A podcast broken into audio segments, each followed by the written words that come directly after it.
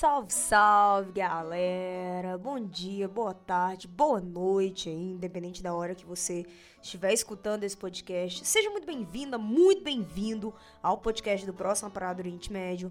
Esse podcast aqui nada acadêmico, porém muito bem embasado, que tem por objetivo explicar para você, querida e querido ouvinte, a formação histórica, política, cultural, social e geográfica do Oriente Médio. Meu nome é Karina Aparecida Bento, sou estudante de História do FMG, também pesquiso o Oriente Médio pela Federal, né? Principalmente ali voltado para as questões da entre Israel e Palestina, e sou integrante também do GEON, né, que é o grupo de estudos e pesquisas em Oriente Médio e Magreb da PUC, né?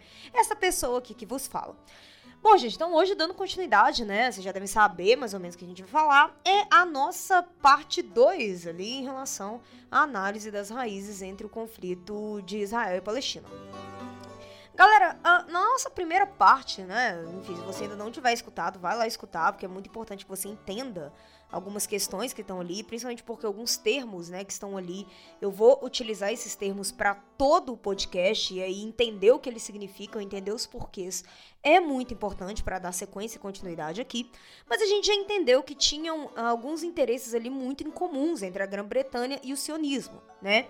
Que num primeiro momento não estavam, não eram interesses assim entrelaçados, esses interesses ali, eles de uma certa forma pareciam ser interesses separados, mas que principalmente com o fim da Primeira Guerra Mundial, né, e aí consequentemente a entrada do imperialismo britânico para dentro do Oriente Médio, né, não só o britânico, o francês também, mas a entrada em especial dessa Grã-Bretanha para dentro do Oriente Médio, em especial para a Palestina vai fazer com que esses dois interesses se unam e começar ali então a pegar todas as teorias da primeira parte e aplicá-las na prática e consequentemente, né, vai causar ali todo o início do conflito social e dar origem ao, às raízes do conflito Israel-Palestina.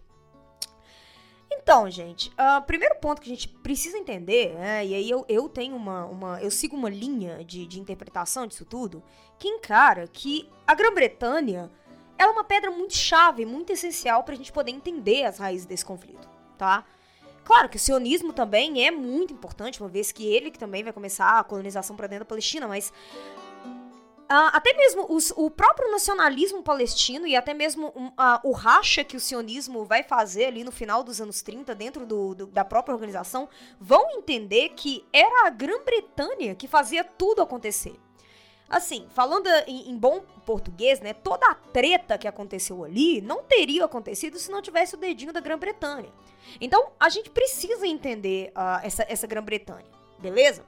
Quando a Primeira Guerra explodiu, aquela Grã-Bretanha que estava fazendo de tudo para segurar o Império Otomano, para não perder ali os seus interesses, os seus territórios perante aos seus dois rivais mais fortes, que tinham interesses dos mesmos territórios e rotas comerciais dentro do Oriente Médio que o Império Otomano controlava, que era o Império Russo e a França, ela simplesmente vai abandonar, então, largar a mão ali do Império Otomano, porque o Império Otomano ele decidiu se aliar à Alemanha, né?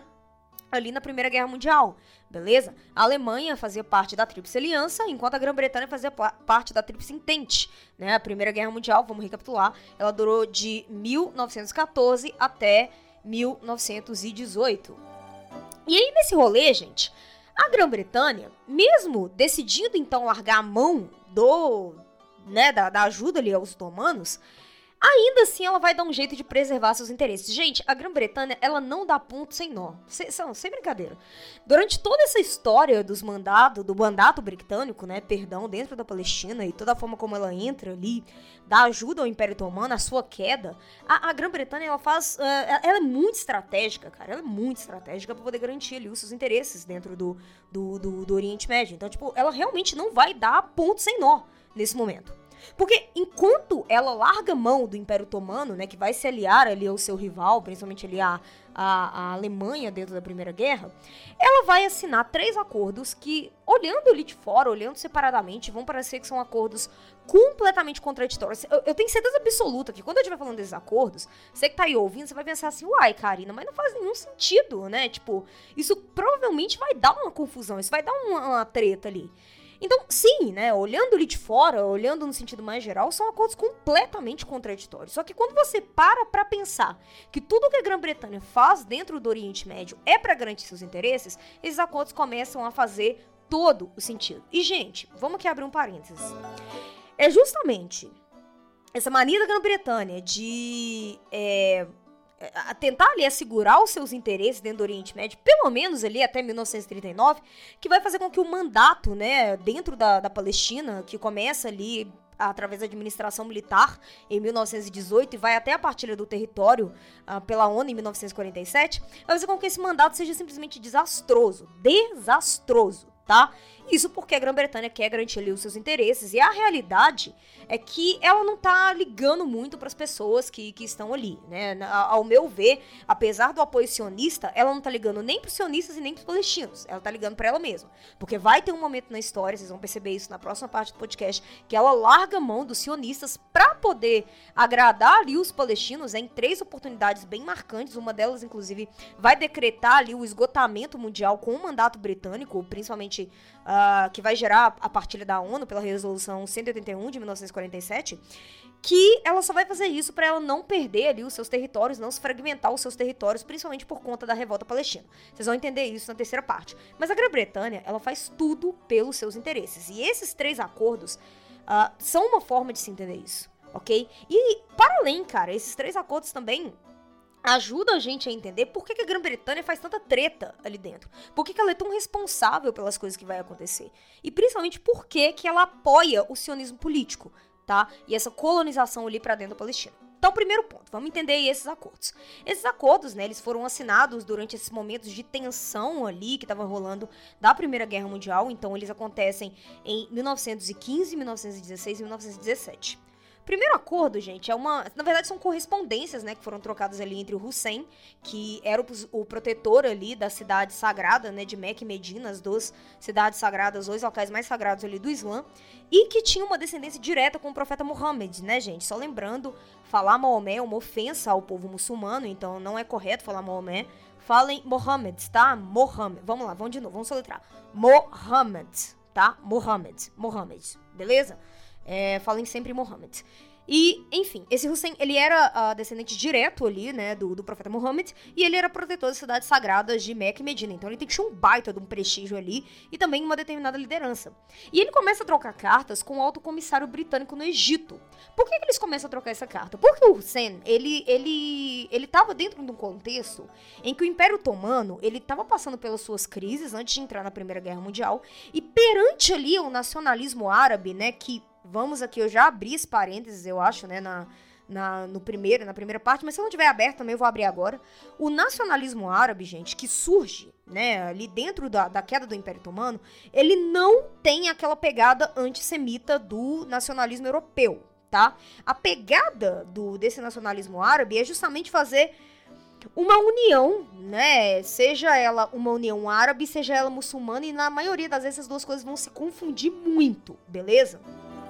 E também ele teria uma pegada reformadora, que não propriamente se liga aos muçulmanos ou árabes, como por exemplo a questão dos jovens turcos, né? Então, assim, que inclusive vai dar origem a vários problemas sociais ali depois da queda do Império Otomano e no finalzinho dele também. Então, tipo assim, era uma outra pegada, né? Era de reformas ali, principalmente era para poder se desvencilhar, desvencilhar, desvencilhar foi ótima, né? Se desvencilhar do poder ali do Império Otomano. Enquanto uh, o, o o, o, nacionalismo europeu, ele tinha, sim, é, em, em, alguns discursos desse nacionalismo, aquela pegada antissemita, uh, até mesmo nas suas propostas políticas. Então, tipo assim, por mais que sejam nacionalismos que ocorrem ali naquele mesmo momento, são pegadas completamente diferentes, beleza? Então, o Hussein, então, ele estava dentro desse contexto ali de fragmentação interna política do Império Otomano. E aí, ele estava negociando com o alto comissário britânico, no Egito, uh, que ele queria uma nação árabe para ele, uma nação árabe independente do qual ele seria o governante, tá? E entre os países que ele queria ali, né, para essa grande nação árabe, estava a Palestina. O alto comissário britânico então promete para ele que eles dariam a Grã-Bretanha, daria o governo de Vossa Majestade, né, daria o suporte necessário para que aquela, aquela essa grande nação árabe fosse construída, ok? E em troca o Hussein lideraria uma revolta dentro do, do Império Otomano para fragmentá-lo de forma interna e fazer com que ele desabe. E não só liderar essa revolta, mas garantir que quem iria participar dessa revolta fosse a Grã-Bretanha. primeiro acordo, né? Isso tudo aí é para fazer com que a Grã-Bretanha colocasse o pezinho dela dentro do Oriente Médio, exatamente naquelas rotas territoriais e comerciais que a Grã-Bretanha queria ainda no início da questão Oriente, tá? Então a Grã-Bretanha realmente não dá um ponto sem nó. O segundo acordo é um acordo secreto que aconteceu, né? Que é o acordo de Sykes-Picot. Ele aconteceu ali em 1916 foi um acordo entre a, a França né, e a Grã-Bretanha. Inicialmente também iria envolver o Império Russo, né, mas vocês devem se lembrar que a Revolução de Lenin de 1917 fez com que a Rússia saísse da Primeira Guerra Mundial. E esse acordo, eles simplesmente era um acordo secreto, tá? E eles já estavam dividindo ali o Império Otomano para eles quando o Império Otomano caísse. Principalmente porque, se você se lembra da primeira parte, eu já disse que a França era um dos principais uh, rivais ali nessas rotas comerciais e territoriais que a Grã-Bretanha queria do Oriente Médio. O local mais delicado era a Palestina, porque os dois queriam, tanto a Grã-Bretanha quanto a França. Então aqui a gente já tem três pessoas querendo a Palestina. Os árabes, né, no, no caso liderados pelo Hussein, temos aqui a Grã-Bretanha e temos aqui a França. E aí, o terceiro acordo que vai dar origem a todas essas questões, que é a Declaração de Balfour. E ela merece uma atenção muito especial. Na primeira parte, eu falei que as bases, né, do, do, de um estado ali judeu, do qual o Teodor, né, é, ele queria ali construir, passaria, né, além da colonização judaica para dentro da Palestina, também passaria por um apoio, um respaldo internacional. E aí, no caso, seria uma grande potência que daria ali legitimidade, legalidade para que eles começassem a colonização para dentro da Palestina. E aí, essa declaração de Balfour é que vai dar esse respaldo. Né? Ela aconteceu em 1917. Quem assinou essa declaração não foi o Teodoro. O Teodoro ele morre em 1904. Mas assim, gente, o Teodoro ele é aclamadíssimo, tá? Inclusive, até hoje, dentro do Estado de Israel, os caras têm estátua, os caras têm pintura, tem tudo ali em homenagem a Teodoro. O Teodoro é praticamente um herói israelense, beleza? Então, tipo assim, o Teodoro, o Teodoro é considerado o pai do sionismo político que vai dar origem ao Estado de Israel. Então, é, ele morreu em, em 1904, ele não viu nada do plano dele ser concretizado. Mas quem consegue esse acordo, então, é, é, quem na época era o líder da organização sionista, tá? Que é Raim Weizmann, tá? E ele, ele, ele era conhecido pela sua diplomacia, né? Ele tinha lábia, Vamos, vamos, vamos falar aqui em bom português. Ele tinha lábia, né? Ele sabia negociar. E aí ele negociou com os britânicos, então, essa parceria, né? E em troca, o que ele falava era o seguinte: se os, se os britânicos apoiassem a construção de um Estado judeu para dentro da Palestina, os judeus, né, esse, esse Estado judeu, lembrando naquele sentido político que eu já falei na primeira parte do podcast, né, não confundam as coisas, o sionismo político não representa a comunidade judaica, é possível ser sionista sem ser judeu, como acontece em muitos casos, até mesmo aqui dentro do, do próprio Brasil, e também é possível ser judeu sem ser sionista. Então, quando eu falo aqui povo judeu, eu tô falando naquele sentido nação de sionismo político que eles tentaram criar, beleza? Mas enfim, a proposta do Weizmann era o seguinte: se a Grã-Bretanha apoiasse o empreendimento, né, eles teriam um aliado europeu dentro do Oriente Médio. Lá na primeira parte do podcast, eu falei que o Teodoro, apesar dele estar sofrendo com antissemitismo que acabou sendo impregnado para dentro desses discursos nacionalistas europeus, ele também era um homem do seu tempo. E, gente, vamos combinar, né? Vamos aqui falar rasgado. A Europa, para mim, ainda é, né? Mas naquele momento, então, a Europa era completamente racista, né? Os povos não europeus, eles eram simplesmente. Cara, não, eu tô falando. Agora eu vou abrir com um parênteses seríssimo. Eu lembro nas matérias que eu tava fazendo, né, principalmente as matérias optativas que falavam um pouco sobre isso. E tipo assim, cara, os, os europeus, eles chamavam os povos não europeus de acéfalos, de atrasados, de nossa, umas, umas paradas assim completamente racistas, racistas, racistas, racistas. E eram para qualquer povo não europeu.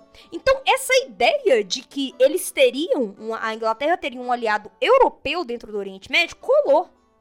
Colou. Isso fez com que o Lord Balfour, que na época era o ministro da, das Relações Exteriores, assinasse então essa declaração de 1917, que eu vou ler aqui um pedacinho para vocês, que essa declaração é muito importante. Ó, a declaração fala assim, ó, vamos lá, abre aspas. O governo de Sua Majestade aprovou o estabelecimento na Palestina de um lar nacional para o povo judeu e irá se empenhar para facilitar a realização desse objetivo. Isso é uma parte da carta, tá, gente? Inclusive, deixa que eu abra um parênteses, hoje, em, em 2021, a Grã-Bretanha, né, ela, tá, ela teve os seus livros didáticos de história retirados e eles estão sendo revistos porque ela está pregando informações falsas a respeito da questão Israel-Palestina para o lado pró-israelense. Então ela está aplicando fake news contra os palestinos. E assim, tudo começa aí em 1917. Ou seja, a, é, é, é, o terceiro, é o terceiro ponto para qual a Grã-Bretanha está prometendo a Palestina. Aí você deve estar tá pensando assim, beleza, super contraditório então esses três acordos.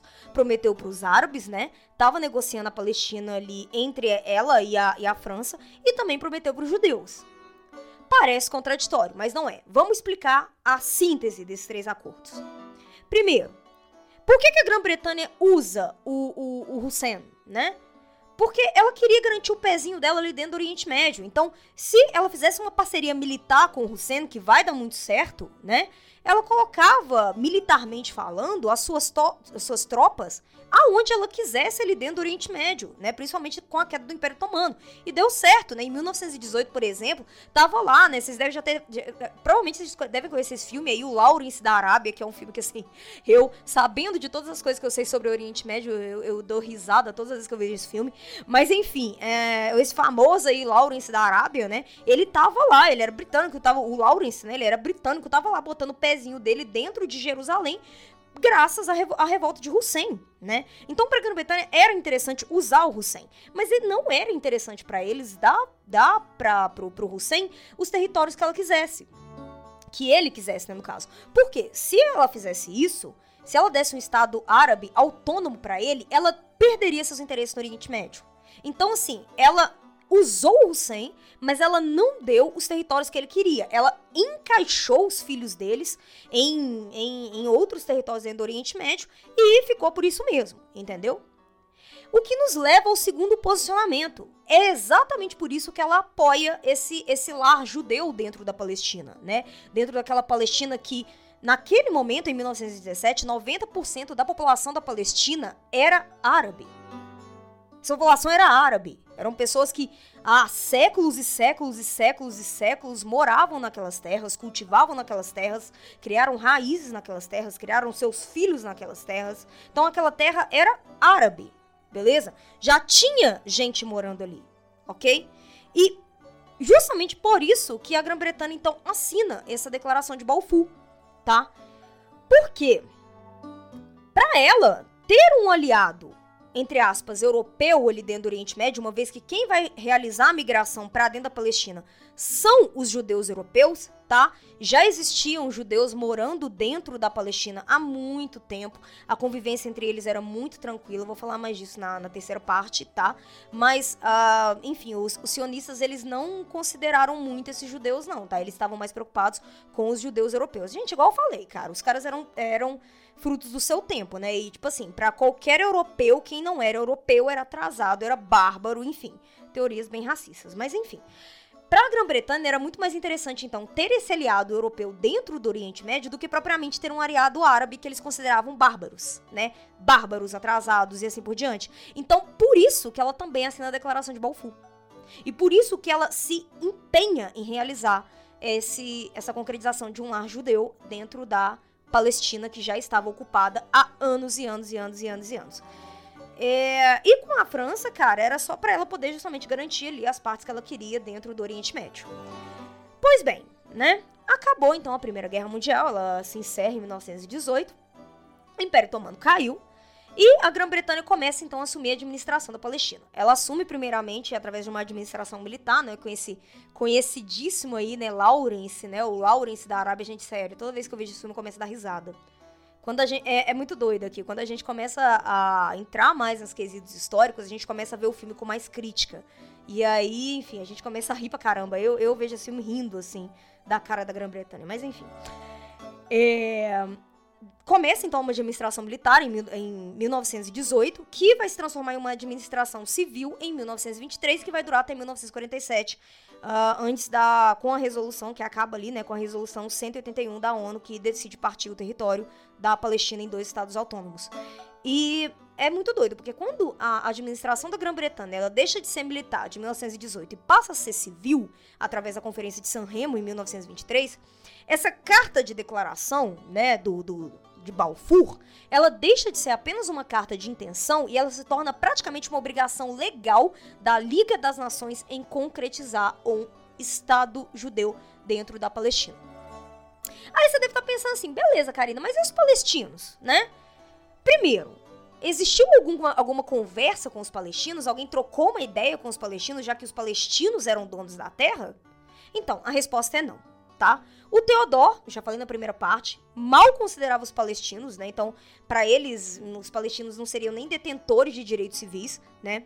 Tem inclusive um cientista político, um cientista político chamado uh, Norman, né? Ele escreveu um, um, um livro é, chamado Imagem e Realidade do Conflito, que eu vou deixar aqui nas referências do podcast, que ele inclusive fala, né, que para os sionistas ali, ah, quando eles construíssem um Estado judeu para dentro da Palestina, ah, os árabes seriam apenas tolerados, eles não teriam nem eles não teriam nem direito a, a nada, assim, nem direitos civis eles seriam, eles seriam tolerados, ponto. Entende? Então, primeiro, os sionistas não consideravam os árabes, né? Não consideravam os árabes nem gente, para ser muito sincero, sendo que eram os árabes os detentores daquela terra.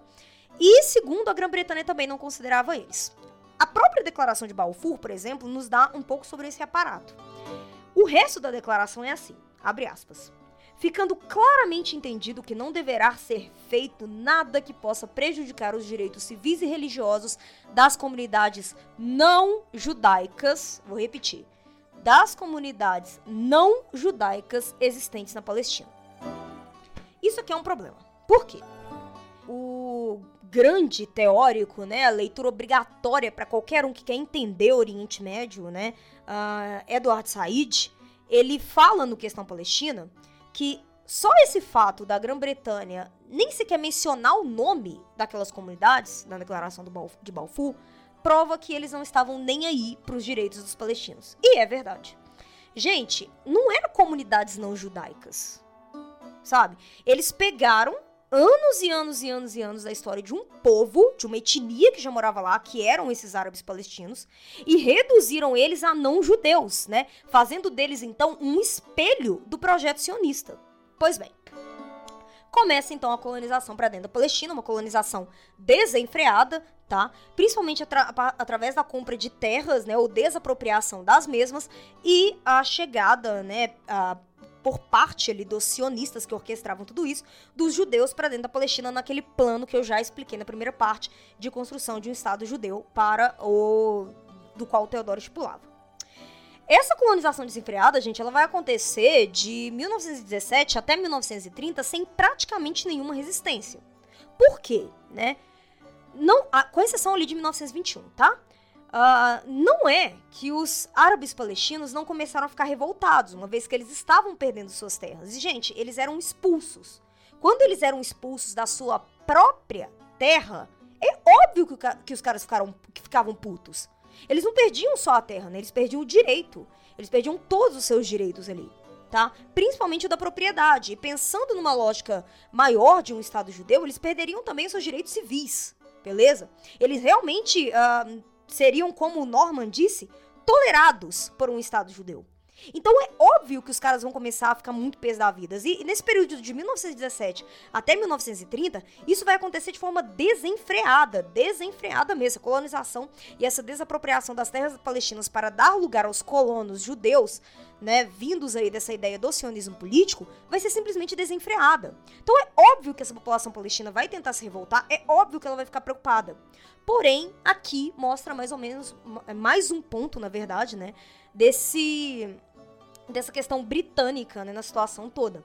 Porque a Grã-Bretanha, ela controlou a situação em favor do sionismo, tá? Principalmente para assegurar aqueles seus interesses daquele parceiro, né, entre aspas, europeu dentro do Oriente Médio. Como que ela fez isso? Botou um monte de polícia na rua e saiu batendo em todo qualquer palestino que levantasse algum tipo de cartaz querendo propriedade? Não. Grã-Bretanha era esperta, gente, tá? A Grã-Bretanha, ela utilizou uma estratégia que ela tinha aprendido em outras formas de colonialismo, em bom português, né? Eu tô adorando usar essa palavra bom português, né? Para fins didáticos, né? O que, que a Grã-Bretanha fazia? Ela jogava um fogo no parquinho, né, com as, com as lideranças locais, com a comunidade local, e no meio desse fogo do parquinho, ela controlava, então, esse poder local para que, consequentemente, esse poder local é, controlasse a sua população. Aí você deve estar assim, Karina, pelo amor de Deus, eu não entendi nada, fala em português e não em árabe para mim. Vamos lá. Existia na Palestina, naquele momento, desde a época dos otomanos, né? Lembrando que o Império Otomano começa em 1299, existia ali na Palestina o que o historiador, né, o grande historiador, também leitura obrigatória para quem quer conhecer mais sobre o Oriente Médio, Albert Hurani, ele, ele chama de política dos notáveis. Quem eram os notáveis? Os notáveis era uma família que pertencia a uma classe política, tá? Dentro ali da, da Palestina, principalmente, e que serviam como intermediários entre o poder central, né, ou então o poder governante, e a população, tá? Usando aí uma comparação, né, muito assim, guardando as suas devidas proporções e para os fins didáticos, é tipo a função do líder comunitário. Aquele líder comunitário, ele representa uma determinada população, um determinado, né, enfim, determinadas pessoas, e aí as pessoas levam suas reivindicações para esse líder comunitário, e esse líder comunitário, por sua vez, se encontra com determinadas pessoas que estão no poder, que podem fazer alguma coisa, e levam essas reivindicações para eles, ou seja, representantes. Tá? Eles eram a liderança na Palestina. Essa classe de notáveis, eles eram a liderança nas, na Palestina, tá? Eles eram representantes da população civil. E essa classe de notáveis, eles tinham um prestígio, né, social, religioso muito forte, principalmente perante ali, as sociedades muçulmanas, tá? Lembrando que não existiam só palestinos muçulmanos na, na, na Palestina, né? Existiam principalmente também cristãos e judeus. Esses judeus pouco considerados pelo sionismo e companhia é, em relação à colonização, mas eles tinham um grande prestígio perante aquela população, tá? A questão é que no momento em que a Grã-Bretanha bota o pezinho ali dela dentro de Jerusalém, tá? Ah, existiam quatro famílias disputando essa classe dos notáveis. E duas delas uh, com uma maior chance e probabilidade de pertencer então a essa classe de liderança que tinha um grande prestígio político e privilégios também, tá? Eles tinham privilégios muito fortes perante a população local e também privilégios dados à classe governante, tá? Essas duas famílias eram a família dos Khalid, beleza? E dos Hussein, tá? Provavelmente, gente, o nome não é exatamente esse encaixadinho, mas eu ainda tô aprendendo árabe, então tenham muita paciência, beleza? É, eu entendo que para os estudos de Oriente Médio a gente tem que estar tá com árabe na ponta da língua, mas eu ainda tô aprendendo. Mas essas eram as duas famílias. O que, que a Grã-Bretanha então fez? A Grã-Bretanha entendeu que se esses caras eram representantes da população local, então a Grã-Bretanha vai fazer, principalmente desses caras, uma grande marionete, né, aos seus serviços, para que esses caras controlem a sua população, para que essa população não se rebele, né, de forma exacerbada contra o sionismo e muito menos ameace o poder britânico, né, de se fragmentar ali dentro desse imperialismo na Palestina. Então, o que, que ela fez? Basicamente, igual eu falei, ela botou fogo no parquinho, né, entre os, entre os Khalid e os Hussein, beleza? E ela escolheu a classe dos, a família dos Hussein para poder representar então essa população local. Dentro então dos notáveis existia um líder político dentro dessa própria classe. Esse líder político, ele vai ser conhecido como o Grande Mufite de Jerusalém, tá? Ele era o, o, líder político ali, religioso mais importante naquele momento, pelo menos no sentido religioso, reconhecido pelas leis sunitas, tá? Não vou entrar no mérito xiita e sunita agora, porque isso aqui não nos é importante, mas ao longo do próximo parada, em algum momento, eu vou acabar falando disso, porque isso é simplesmente significativo pro mundo muçulmano. Enfim, esse grande mufite, né, ele vai ser um cara chamado uh, Raj Amin, tá? Esse Raja Amin, ele era então desses notáveis dos Husseini e ele era então o líder político mais importante daquela região. E a Grã-Bretanha, gente, controlava ele completamente, completamente. Tanto é que ele não podia nem ser esse grande líder, tá? Dentro da Casa dos Notáveis. Só que em 1921, o, o, o, alto comissário né, da Palestina, que era o cargo mais alto do controle uh, da Palestina, beleza? É, e detalhe, gente, a, a, a, Palestina foi o único local dentro do Oriente Médio do qual a Grã-Bretanha controlou diretamente. Tudo isso para poder assegurar a, o nascimento né, e a colonização do sionismo político para dentro da Grã-Bretanha, beleza? E ela controlava principalmente, né, através desse cargo do alto comissário da Palestina. Esse alto comissário, que a Grã-Bretanha escolheu para controlar ali essa colonização e administração britânica dentro da Palestina, era um sionista. Esse cara era um sionista, tá? O nome dele, o nome dele era Herbert Samuel. E esse cara, né, ele escolheu o Raj Amin como sendo o grande mufite de Jerusalém, tá? Esse grande mufite em 1921. Por quê?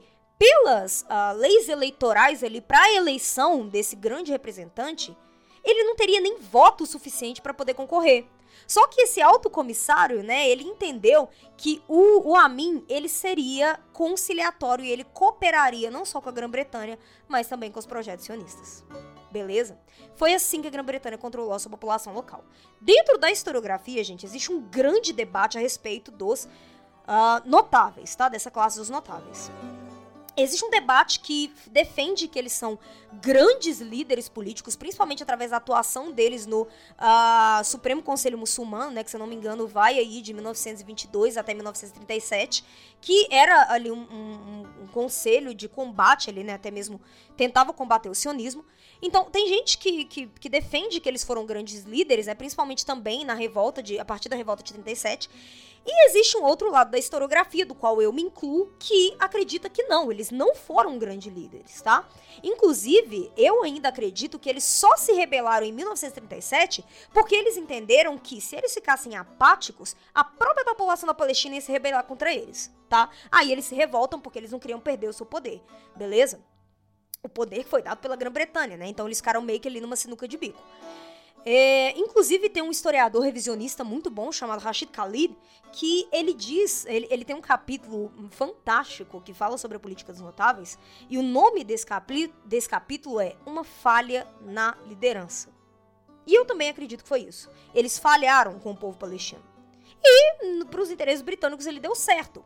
De 1917 até 1930, principalmente através do controle dos notáveis, né, que por si só controlavam a sua população, uma vez que a população ia nesses notáveis para poder cobrar uma postura frente à colonização da Palestina, não houve grandes revoltas, né? Pelo menos não as que vai, como as que vai excluir, é, eclodir a partir de 1930, que deram origem ao nacionalismo palestino. Mas não houve grandes revoltas, né? E enfim, uh, não houve ali uma, uma grande resistência, não porque a população palestina não quisesse, não porque a população palestina não estivesse lutando pelos seus direitos, mas é porque eles enxergavam nos notáveis um líder para isso. E o seu próprio líder ele estava adotando uma postura conciliatória com a Grã-Bretanha, beleza? Então a Grã-Bretanha ela conseguiu, assim, sufocar, pelo menos nesses anos iniciais, essas, essas revoltas, através da figura do controle dos notáveis. Até o ano de 1930, que vai ser ali o divisor de águas em toda essa questão. Beleza? É, gente, é, não deixem de escutar então a terceira parte, vou encerrar por aqui. Porque a terceira parte, então, eu já vou falar da, desse esgotamento da população palestina perante a postura dos notáveis e o, o, nascimento do nacionalismo palestino, que vai mudar de vez a postura britânica, que vai inclusive deixar de apoiar o sionismo político com medinho de perder ali os seus territórios dentro do Oriente Médio. Isso tudo graças ao nacionalismo palestino. Também é graças a todas essas questões, né, principalmente um esgotamento com a política dos notáveis, que todo esse conflito social ele vai se acirrar muito, vai gerar muitas mortes, muitos embates, muitos conflitos, e por causa de todas essas consequências que a ONU decide então partir esse território em 1947 e dar ali origem oficialmente ao conflito Israel-Palestina. Então não deixem de escutar a parte 3, vocês precisam entender isso para poder entender todas essas questões, beleza? Bom, gente, é isso. Espero que vocês tenham gostado. Eu sei que o tema de hoje é meio pesado, né? O, a parte 3, então, é mais cabulosa de todas, porque eu vou falar de alguns massacres que aconteceram ali naquela região, mas é muito importante para a gente entender todas as questões. Não deixe de seguir a gente, né, na plataforma que você estiver escutando esse podcast. Se você estiver escutando pelo YouTube, né, ah, pode deixar ali nos comentários a sua dúvida, o seu questionamento, ou pode mandar um e-mail também, tá aqui na descrição desse podcast. Pode também dar a sua opinião. Eu não tenho problemas em ter opiniões contraditórias a minhas, inclusive eu faço história, tá? Eu estou no meio do debate desde o momento que eu botei o pé na UFMG e desde até, até o fim da minha vida, né, considerando que eu quero ser historiadora, eu quero ser cientista política também, então é, eu debate vai fazer parte da minha vida.